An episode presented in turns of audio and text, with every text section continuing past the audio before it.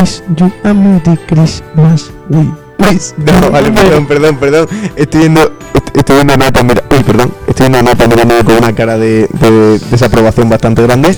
Eh, muy buenas tardes a todos y bienvenidos al cuarto programa de Radio Azarbe, eh, especial Navidad, el programa, eh, programa especial Navidad.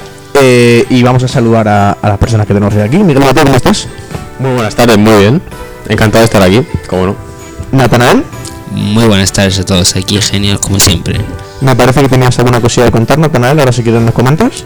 claramente. Y Jacobo, Eh, buenas, ya estuve aquí una vez en un programa que no salió a la luz al final, pero bueno, encantado de no, volver a no estar. salió a la luz, lo hiciste tan mal que decidimos no sacarlo. No, es broma. Eh, pero bueno, un placer poder tenerte aquí la, la primera vez, ¿no? Eh, un placer poder tener aquí por primera vez, perdón, le estoy dando indicaciones técnicas a Miguel, sube un poquito los cascos, Miguel, ahí si puedes. Estoy en ello, sí. Muchísimas gracias. Y bueno, me pare- vamos a contar un poco qué, qué nos ha pasado estos últimos días, ¿no? Porque me parece que Natanael tenía una trepidante noticia. Hombre, claramente, creo que la semana pasada, como bien sabéis, salió en cines una película familiar muy bonita, que se llama Tengamos la fiesta en paz. ¿Hay alguno de vosotros la ha visto? Correcto, yo, yo la he visto, Natanael. ¿Y qué tal, qué te ha parecido? ¿Qué te ha parecido? Me pareció espectacular, sinceramente. Pero ¿y ¿qué tiene de especial esa película, Natanael? La película entera, la esencia. A ver, un pequeño resumen. Trata sobre todo unos padres que se quieren separar y los hijos claramente eh, pues quieren hacer lo posible para volver a juntar a juntarlos los dos y que se vuelvan a querer y que tengan una familia feliz y lo que y lo que todos queremos. Bueno, el contexto interno que tiene es que hay muchas familias en España que se están separando pero los padres no se dan cuenta que no son los únicos que se ven afectados, también salen los niños. Los niños también salen muy afectados. Eso es el problema de hoy en día, que no nos damos cuenta de eso. Y de pequeño fondo le mete un poco sobre la Navidad. Sí, efectivamente. Y luego también, uy, perdón. Eh, como que te hace ver que los, que los niños también se dan cuenta. O sea, que a veces podemos pensar que, que nada, que como son niños no se enteran, pero sí, se, se enteran mucho. De hecho, por eso de ahí que los niños son los que hacen que intentan que sus padres se junten. Nos lo decía un conocido mutuo, eh, Miguel, nos lo ha dicho muchas veces, en España un 75% de los matrimonios, en el mundo, un- en el mundo dos de los matrimonios se rompen, ¿no? Nos lo decía, un, un viejo conocido. nos lo han taladrado, ¿no? Eh, bueno, cuéntanos un poco más y ahora que Jacobo nos diga si queréis su opinión también, porque, es verdad- Sí. porque es verdad que la situación familiar en España es, y en el mundo en general es complicada.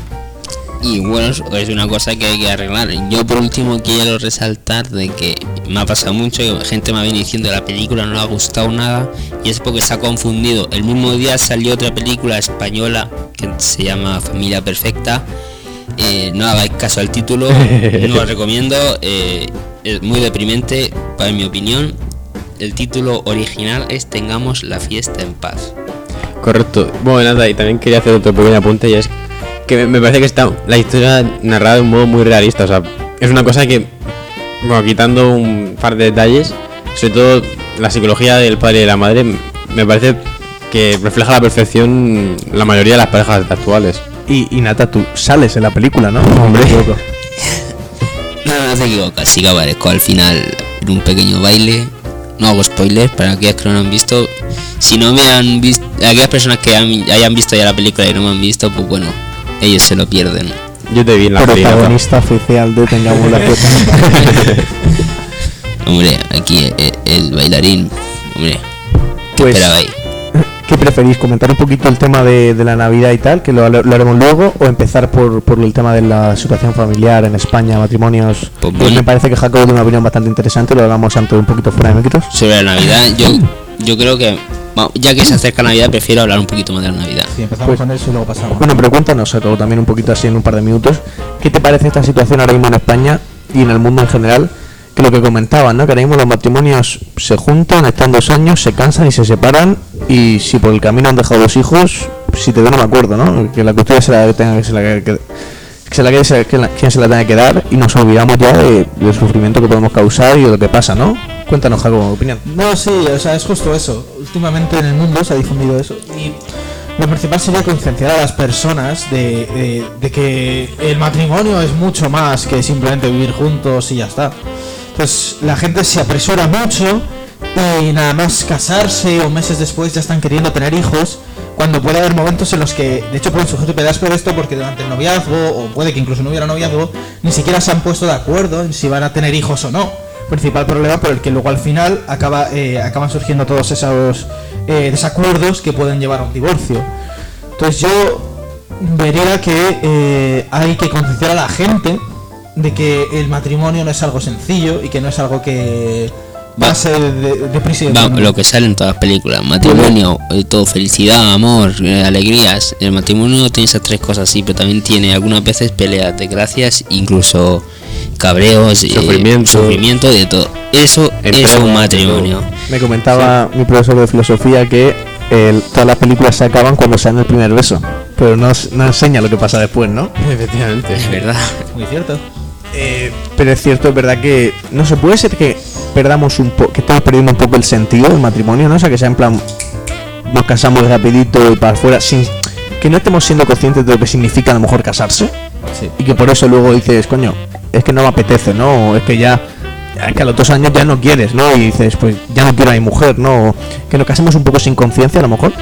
Sí, y que luego también la concepción del matrimonio ya no es como, bueno, yo me entero a otra persona, sino como, eh, me caso con esta persona por mi bien, por mi placer, por mi gusto, por lo que sea. Y cuando ya no tenga ese gusto, pues otra y sin problema. Sí, precisamente eso de que ahora está muy difundido el, el hedonismo de, de ir a por mi propio placer. Eso, sí, básicamente. Y si eso condiciona la felicidad de otra persona, que la condicione. Yo soy feliz y al resto, pues, por ahí. Y cuando pasa algo malo que le den, ¿no? Eso, eso está muy mal. Pues, por ejemplo, se ha, eh, se ha perdido el significado del matrimonio, de, por ejemplo, las relaciones sexuales y de muchas otras cosas que, siguiendo este camino, muy posiblemente acabemos, como yo lo veo, eh, en muy mal estado. Resumiendo un poco, que Sí. le fa- les falta formación. ¿no? Una cosa, Sí, eso por sí. supuesto, sin querer generalizar, ¿eh? por supuesto que seguro que, Sí, que hay personas que luego pues o han anulado su matrimonio, otras 20 años han visto que tenía algún problema, pero que no hay que generalizar y decir, no, es que todo lo que... Pero, pero es cierto Claro. que es una situación que se ve cada vez más, ¿no? Es verdad. Efectivamente, sí, sí. Es verdad porque cada caso es Claro, peculiar. o sea, es eso, que, que parece que estamos diciendo esto y nos escucha alguien y dice, oye, pues, pues mira, no, no, yo tenía... O sea, que sin querer generalizar es verdad que esto pasa muchas veces, pero no estamos generalizando, hay muchas cosas en lo que de verdad pues pasa... To- Todo depende de la situación de cada uno y del ambiente en el que se encuentre, claro. Muchas cosas. Eh, ¿Queréis pasar a un tema más alegre? Venga, va, dale. Pues escuchar, escuchar, escuchar. Luego Nata nos ha dicho que al final del programa nos va a cantar un poquito. Sí, tengo la guitarra a mi lado. Hombre, Eh, y Nata, me parece que queréis, vamos a hablar un poco de la Navidad, ¿no? Se acerca ya, últimas tres días de clase. Y Jingle Bell, Jingle Bell. yo aquí quiero hacer una pregunta. ¿Aquí sabéis lo que se celebra realmente en la Navidad? A ver, el nacimiento de Jesús. Que no hay clase. Esa es la cuestión. Porque aquí hay gente, bueno, Navidad, fiesta, eh, emborracharse, familia y poco más. Pero verdaderamente lo que se celebra es el nacimiento de Dios. ¿Aquí tenéis vosotros el Belén puesto en casa? Eh, sí. Sí, Correcto, eso sí, sí. estuvimos- Yo, uy, perdón, eh, lo estaban poniendo mi familia cuando me he ido yo, la verdad. Me, me estaban viniendo para la calle, han dicho, vamos a ponerlo Belén, uy, he salido ¿eh? Es curioso, nosotros en mi familia eh, eh, hace poco empezamos a hacer lo que es subir todos, toda mi familia, a un monte y arriba eh, encontramos una pequeña gruta donde montamos ahí el Belén. Y al terminar Navidad lo recogemos. Me parece ahí qué bonito. Joder, qué bonito. Y un momento familiar. ¿En tu casa tenéis Belén? En mi casa también hay uno. O sea, que hacéis dos Belenes. Sí. Uno en mitad del monte y Hombre, en tu casa. que se note. Que no sea por Belénes. Joder, Pero es verdad lo que decía Nata, que igual como con el matrimonio se está perdiendo un poco lo de, perdón, que es la Navidad, ¿no? Porque yo ya he recibido de más de una fuente ya de estar preguntando así al aire tal, o, ah, ¿habéis puesto ya el árbol? Ah, sí, el árbol sí, el Belén no, el Belén no. El árbol sí, el no. La gente está perdiendo Que- el verdadero significado de poco Navidad. Que, y, y también igual las películas tienen mucho que ver, ¿no? Que parece que la Navidad es un árbol y los regalos, pero que ¿por qué es la Navidad? ¿Y por qué las fiestas son las que son? No sé cómo es el calendario cristiano. La Navidad es así porque se celebra el nacimiento del Hijo de Dios. Si te fijas, el calendario lo fijan los cristianos. Mira, por ejemplo, la fiesta de Semana Santa, si no fuese por los cristianos, no tendrían. ¿Verdad? O sea, Las pues vacaciones. Muy cierto. Sí, o sea, La Navidad igual. A ver, es tradición, ¿no? Como nuestra cultura Es viene del cristianismo, pues por tradición Pero es eh, cristiano. somos cristianos. Entonces estamos, es cristiana y es así. Sí, sí, por eso. Por Nosotros somos los que fijamos el calendario. Nosotros los cristianos somos los que fijamos el calendario. Jacob. Cristo es el protagonista de todos. O sea, de cada cosa. Pero la gente no lo sabe. Pero me parece que lo has enfocado. O sea, exactamente. Eh, es el cristianismo el que, el que principalmente ha fijado la mayoría de fechas importantes en el calendario. Pero tampoco hay que verlo como justo esas fechas son vacaciones, no sé qué. Eso no es lo importante aquí. El importante es el origen de todo eso, que precisamente es Eso es lo que quería yo llevar. Sí, por eso yo he entendido eso, pero me ha parecido que eh, lo has enfocado tal vez de forma. O sea, mejor un poco que, que no hay que decir, no, sí, importante la fiesta cristiana porque van acompañadas de vacaciones. Si no, No, sino, oye, son importantes las fiestas cristianas y a- como un plus van acompañadas de vacaciones. Exactamente. Y no hay que olvidarse de que, o sea, la fiesta es porque es una fiesta cristiana y no la, fi- y no la fiesta porque hay vacaciones. O sea, es decir, es una fiesta... las vacaciones derivan de la fiesta cristiana, no la fiesta deriva de las vacaciones.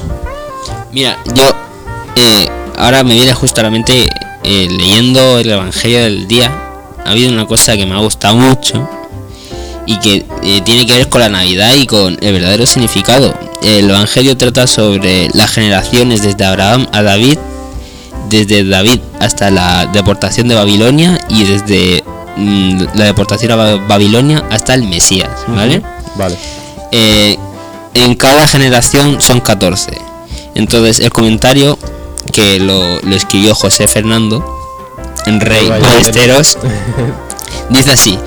Eh, cuando estudié hebreo me explicaron que la gráfica que se escribe el nombre de David es la misma con la, con la que se escribe el número 14 y así la genealogía de Jesucristo en San Mateo supone todo un juego de palabras. Ese 14, 14, 14 también se lee David, David, David. Gabriel dijo a María, el Señor Dios le dará el trono a David su padre, con cábalas o sin ellas. Cristo viene a reinar, a recoger el testigo de David y a ser rey. Y luego al final dice, a falta de ocho días, perdón, a falta de ocho días podríais ir poniendo todo tu amor en el Belén de tu casa, para que así cuando nazca el niño encuentre preparado un buen trono. Aquí claramente se está refiriendo a la Navidad, o sea, verdadero significado, nacimiento de Dios. Sí, eso que decía yo antes, de que, o sea, hay que volver a los orígenes de esas fiestas y volver a darse cuenta de por qué se celebran y qué es lo más importante, más allá de unos regalos o vacaciones en las que puedas hacer cualquier cosa.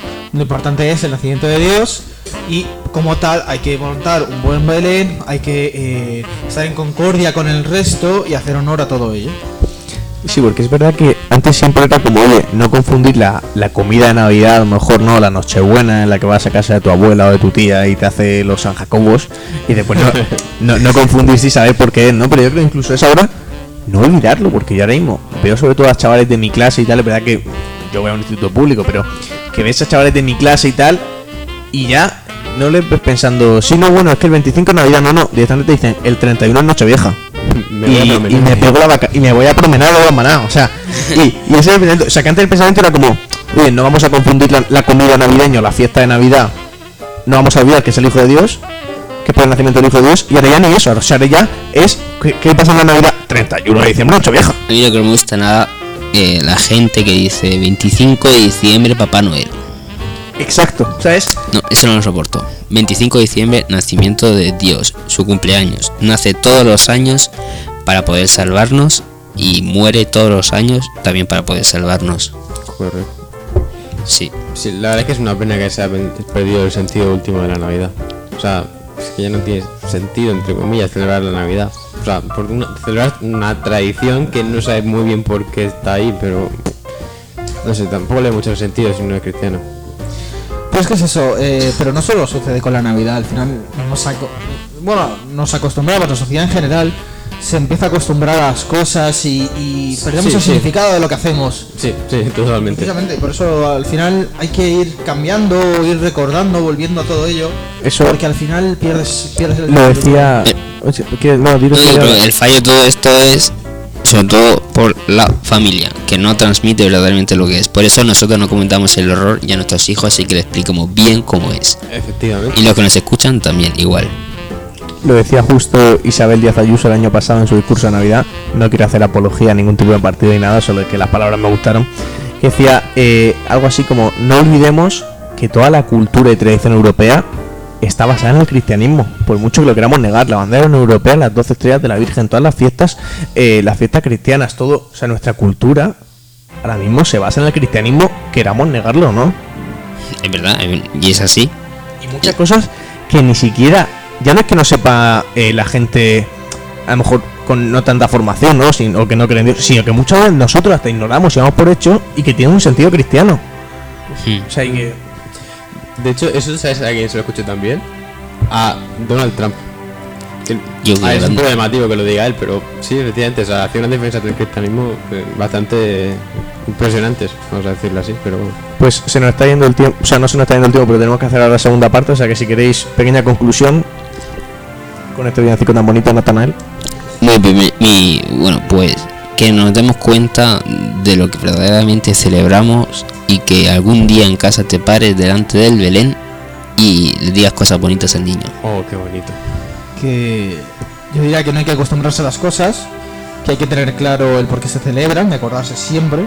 Y como ha dicho Natanael, que hay que transmitirle eso muy bien a, a- bueno, a hijos, pero a hijos, a padres, Amigos. amigos, a todo aquel cercano que Pues nada, y yo deciros que aproveché la Navidad para reflexionar un poco del tiempo de vacaciones sobre pues, el sentido de la Navidad y el sentido de la Navidad sí que no tiene más. o sea, es muy bonito. Pues sí, nada más eso, ¿no? Recordar por qué se celebra la Navidad, que hay un s- el sentido cristiano que hay detrás y no olvidar, ¿no? O sea, no olvidar que nuestra cultura y nuestras tradiciones, muchas son por el cristianismo, por mucho que lo quieran a- apartar o...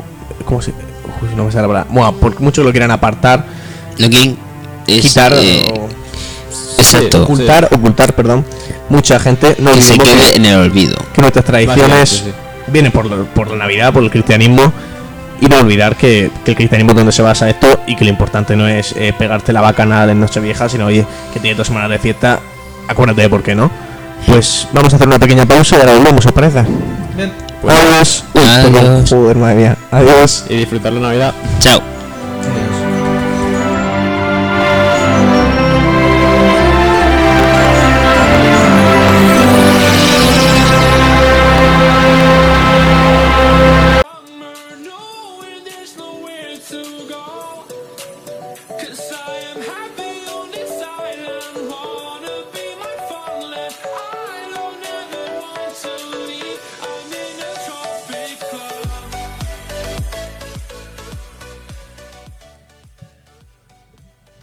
Buenas tardes a todos de nuevo.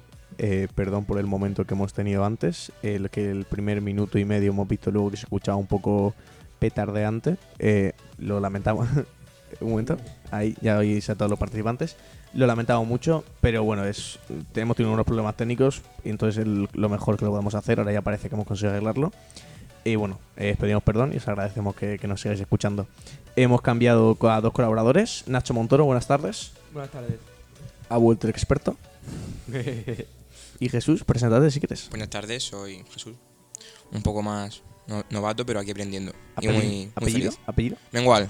Mengual Jesús- Contreras. Ah, Jesús Mengual Contreras. Por supuesto, el mismo. DNI, DNI, DNI.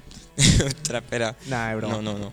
Eh, pues nada, eh, Jesús ha venido nuevo aquí a, a hablar con nosotros y pues supongo que le hará ilusión también un poquito, ¿no? Por supuesto.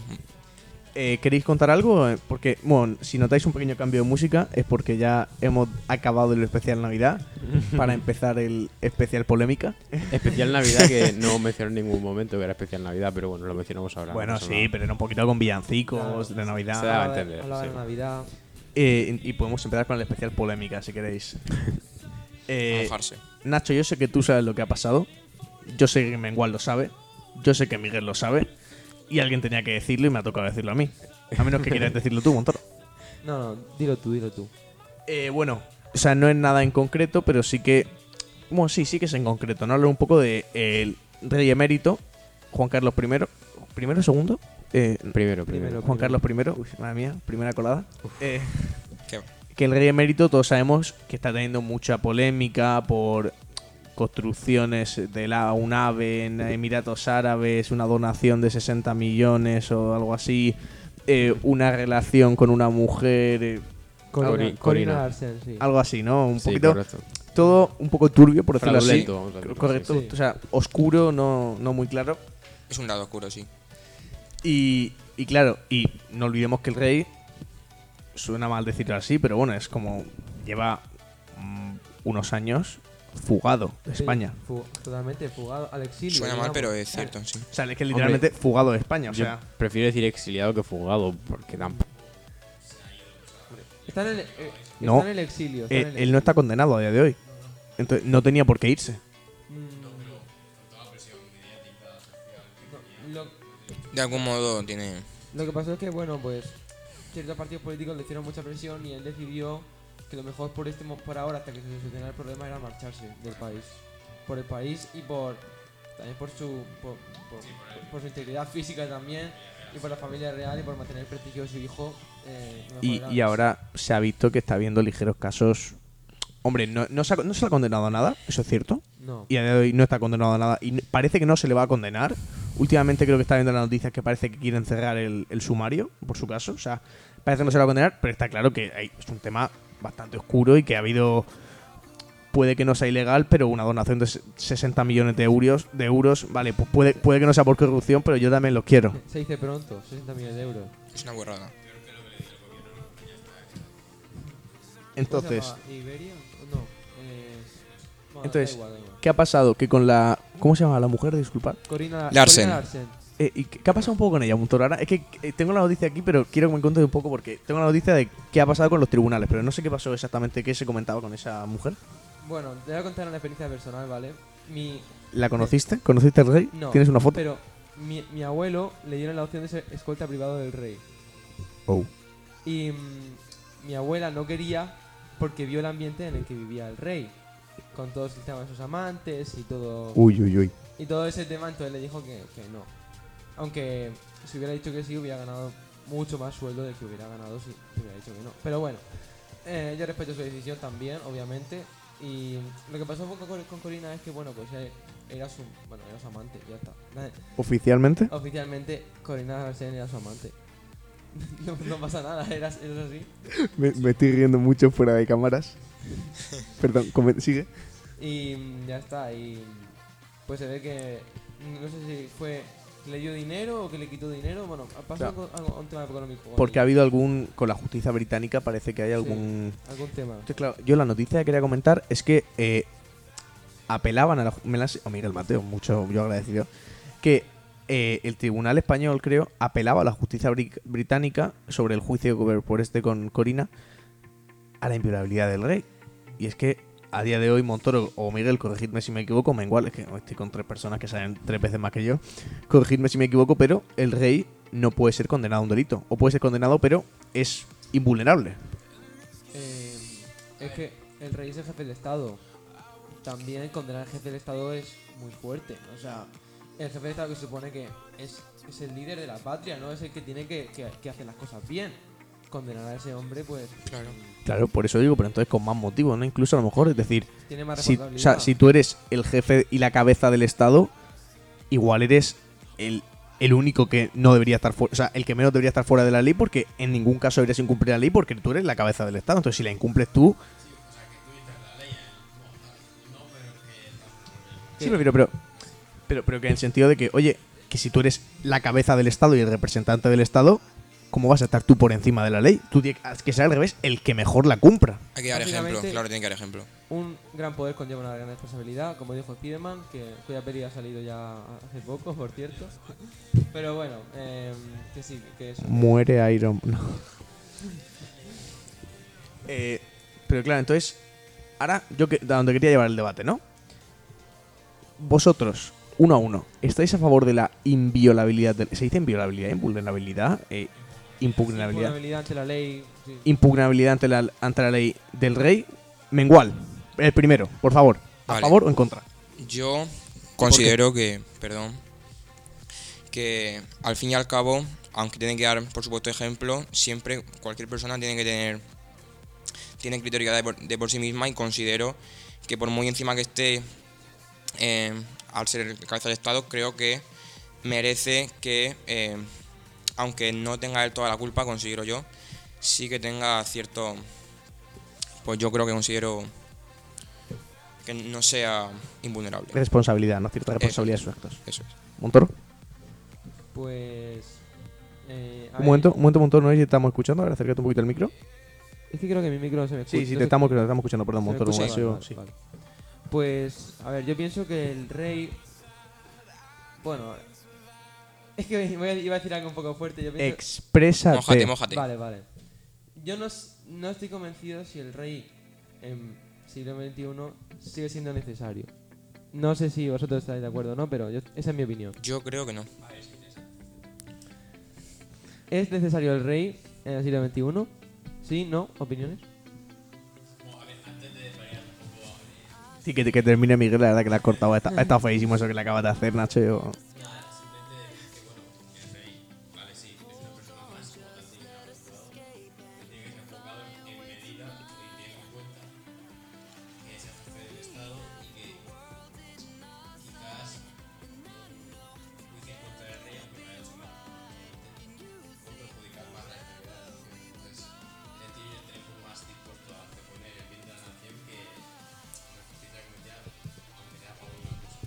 Pues yo, dos cosas, eh, con lo que comentaba Montoro, no, con lo que comentábamos antes y ahora con lo que comentaba Montoro, que me parece interesante lo que el punto de vista que ha comentado.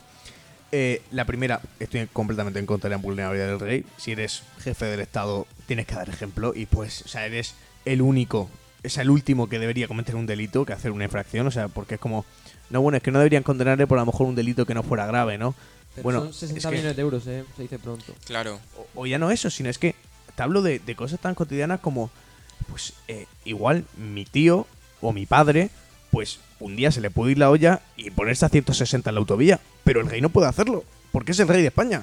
Y si le pillan, le van a criticar a sa- más no poder y aparte, y lo que decía Miguel, es que puede poner en... O sea, perdón, puede ser muy perjudicial para el Estado que estén enjuiciando a la cabeza del Estado. Pues me parece que igual ahí está el problema. Claro, sí, Que, que el problema sea que porque una persona incumple la ley, el problema no esté... O sea, que porque una persona incumple la ley, no, no vamos a juzgarle porque nos hace daño. Oye, mm, vamos a ver. Claro, yo creo, en verdad, que eh, a nivel jurídico, creo que aunque el, el rey cometa mal eh, o haga cosas mal, cosas que en verdad no, no dan ejemplo, aunque es verdad que luego puede decir muchas críticas, creo que a nivel jurídico debe estar a la altura del resto de ciudadanos. Claro. Y yo comparto tu, tu punto de vista, Jesús. O sea, yo creo que, aunque sí, el rey debe preservarse por una serie de motivos que ya me dio un profesor en su, ti- en su día.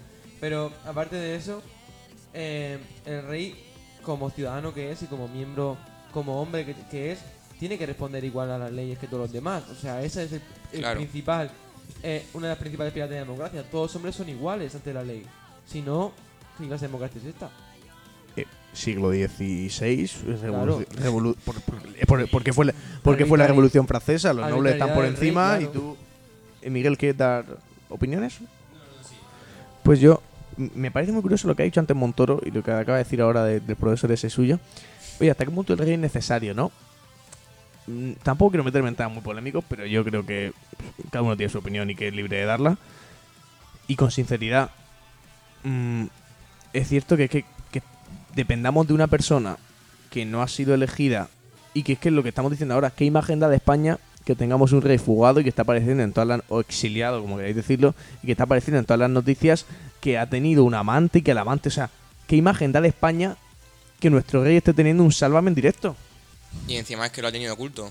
Claro, o sea, y mientras era rey, es eh, lo que me parece grave, que dice, bueno, cuando ya ha acabado de rey, pues que se vaya a las Malvinas y haga... Pero que me parece una barbaridad que el que sigue siendo rey de España, porque aunque sea rey de mérito, sigue siendo rey y cabeza del Estado y que debería representarnos, Claro. eh, esté saliendo en las noticias porque tenía un amante de cual, un amante de tal, pero por favor, que estamos hablando de la cabeza del Estado, no la isla de las tentaciones, por favor. A mí me da un poco de pena la reina Sofía de Grecia, la verdad. Nada. Montoro, ¿quiere meter chicha? Hagámoslo. República. Monarquía, sí, monarquía, no. Venga, Vale, yo, eh, a ver, estoy a favor de, la monarquía, en el caso de España, por supuesto, es parte de la tradición. Y aunque creo que eh, en pleno siglo XXI no es esencial, sí creo que se debe conservar esa tradición de que aparte de, en, nuestro caso, de tener un, un presidente, también contar con, con el eh, poder monárquico. Y esa es mi opinión, de verdad. Bueno, pues.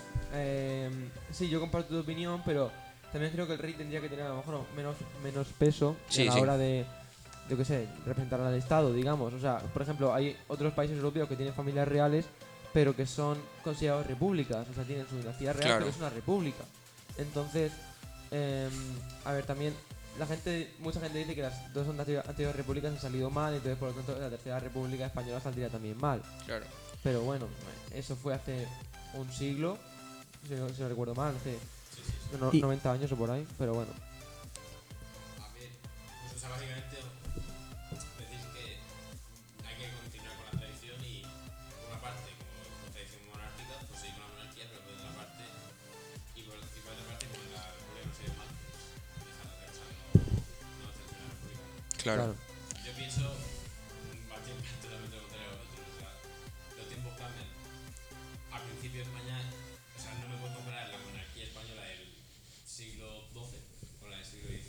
Obviamente, obviamente, obviamente. No es la misma dinastía, de- no, es- que ver. La del siglo XVIII, Ya. Pero yo. Entonces- Sí, Miguel, Miguel. como los tiempos cambian, también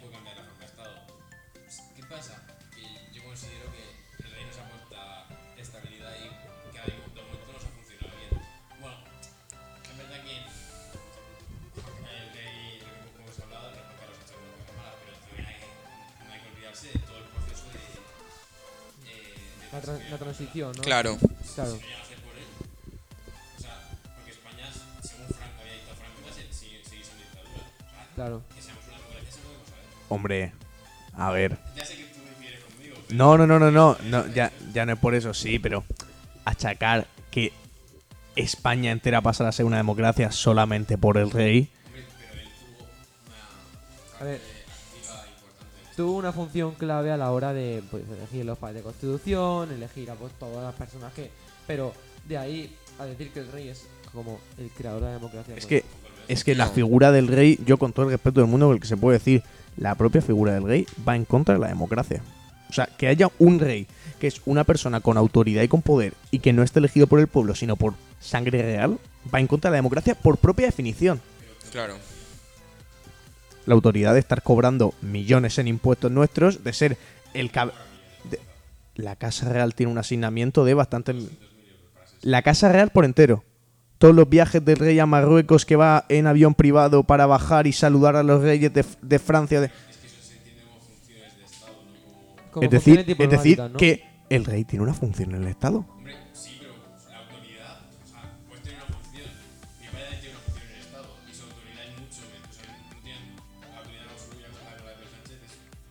Me parece que, hombre, que negar que el rey tiene- cumple un papel importante en el Estado a día de hoy y que tiene un poder... O sea, el el rey es el representante del país. Claro. Claro. Entonces, ¿por qué me tienen que representar a alguien que no he elegido? Si es lo primero, el primer eje de la democracia, que es elegir a los representantes.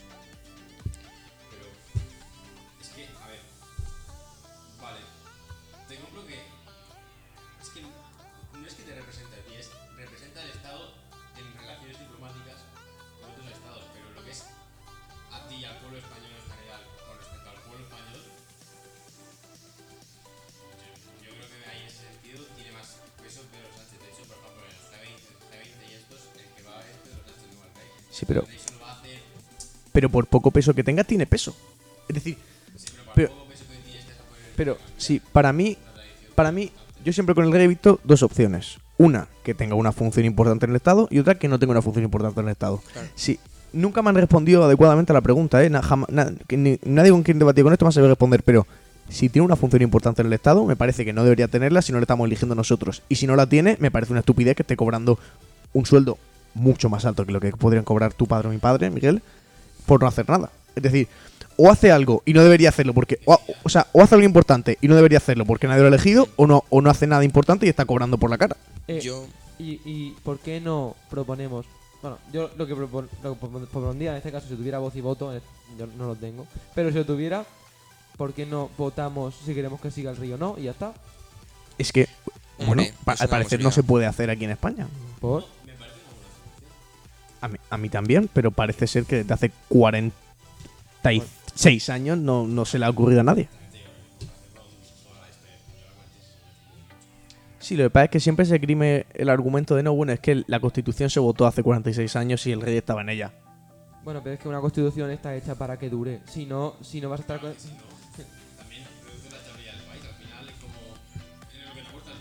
No, Sí, pero, claro. pero que no hay que olvidar que es que veníamos de una dictadura. Y que no es. Me parece, a mí, un referéndum de democracia y democracia ahora mismo me parecería muy bueno. Y me parece necesario. Necesario. Que no. Que se grime mucho argumento de no, es que se votó hace 46 años. Lo primero, me parece que hace 46 años ya estábamos. Ya, se me ha pasado un poco la hora, a mí hace 46 años ya.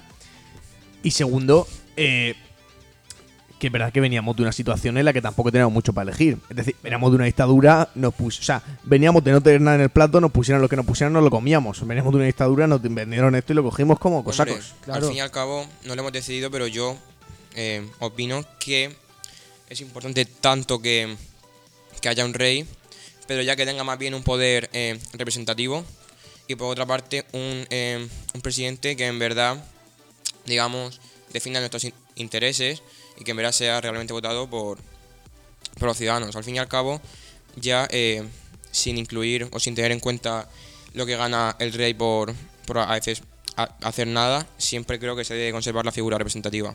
Si queréis, hay que ir cortando. Conclusión final en 20 segundos cada uno y terminamos Miguel Mateo.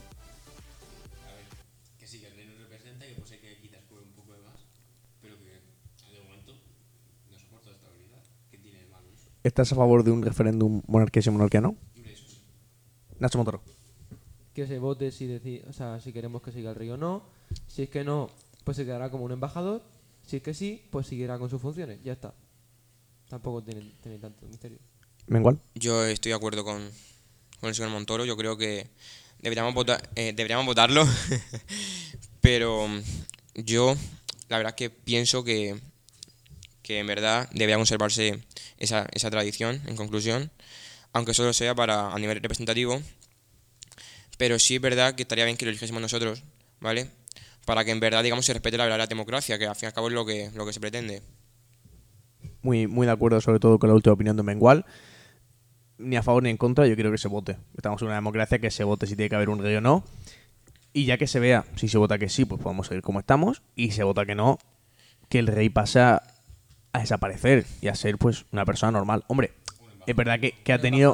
eh, pero ya- pero yo tampoco estaría a favor de eso porque no lo han votado. Es decir, yo estaría a favor de. Hombre, no, no, no de tratar como una persona normal, porque es verdad que hay que respetar un poquito la tradición, pero sí que, oye, va a tener tus facilidades, obviamente, probablemente acaba entrando en política o porque todo esto es un círculo, no nos neguemos. Y, pero sí que, oye, vas a pasar a ser una persona normal, por decirlo entre comillas. Claro. No vas a. Y ya está, que se votara. Yo coincido, sí, al fin y al cabo, que el término monarquía y democracia, tal y como se entiende, y como hemos hablado, son un poco antitéticos, porque al fin y al cabo eh, la democracia simplemente pues eh, busca el voto, por supuesto, de, de los ciudadanos, y la monarquía en este caso no la hemos elegido. Por eso pues concluyo diciendo que, que sería necesario una votación. Excelente conclusión, Jesús. Muchas gracias. Pues, eh, por mi parte, nada más. ¿Alguien quiere decir algo antes de cerrar el programa? Mm, No, la verdad. Bueno, aparte Y- de eso, claro, felices fiestas. Y, y a me todos. parece que nos hemos quedado sin música, ¿eh? Os digo, hemos tenido un pequeño problema. Pero bueno, eh, felices fiestas, un abrazo muy fuerte y nos vemos. Adiós. Un saludo. Adiós, feliz Navidad. Adiós.